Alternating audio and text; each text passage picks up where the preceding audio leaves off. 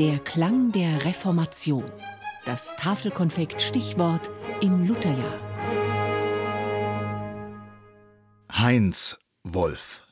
Geboren um 1490, gestorben um 1552 in Halle.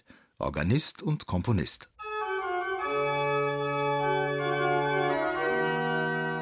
Sie kannten sich vermutlich schon in ihrer Jugendzeit.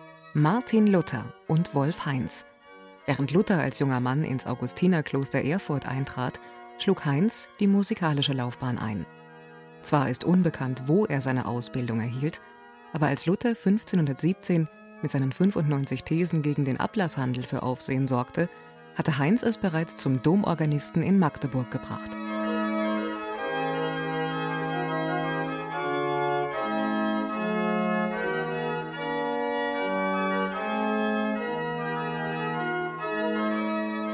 Der Erzbischof von Magdeburg war seit 1513 Kardinal Albrecht von Brandenburg, der auf der Moritzburg in Halle an der Saale residierte. Er war einer jener Kirchenfürsten, die auf den Ablasshandel angewiesen waren, auf das Geschäft mit der Angst der Gläubigen vor Verdammnis. Gut die Hälfte der Einnahmen entrichtete er dem Vatikan, mit der anderen zahlte er seinen Kredit bei den Fuggern ab, mit dem er sich seine beiden Bistümer in Magdeburg und Mainz erkauft hatte. Zudem steckte Albrecht viel Geld in Kunst und Musikpflege an seinem Hof.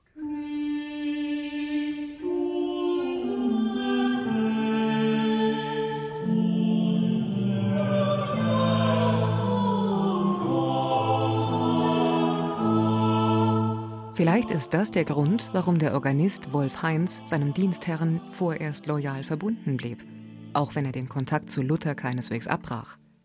1523 ließ er sich in Halle, der Residenzstadt des Kardinals, nieder. Dort war er an der Domkirche als Hoforganist Albrechts tätig. Wolf Heinz stand aufgrund seines Amtes stets zwischen den Fronten. Signifikant dafür sind die Ereignisse aus dem Jahr 1540. Die Stadt Halle war zu dieser Zeit bereits eine Hochburg des Luthertums und wollte den ungeliebten Kirchenfürsten Albrecht loswerden.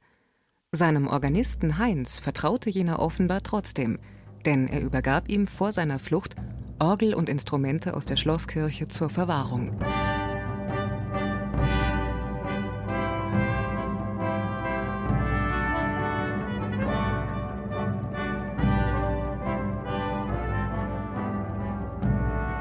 Auf der anderen Seite schenkte Luther im selben Jahr Wolf Heinz eine wertvolle Bibel.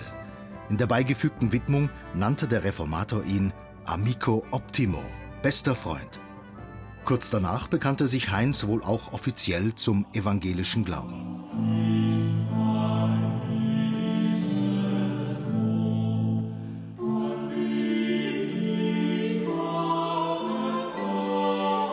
Die Umbrüche jener Zeit, die in Heinz unmittelbarer Umgebung kulminierten, spiegeln sich auch in seinem Schaffen wider.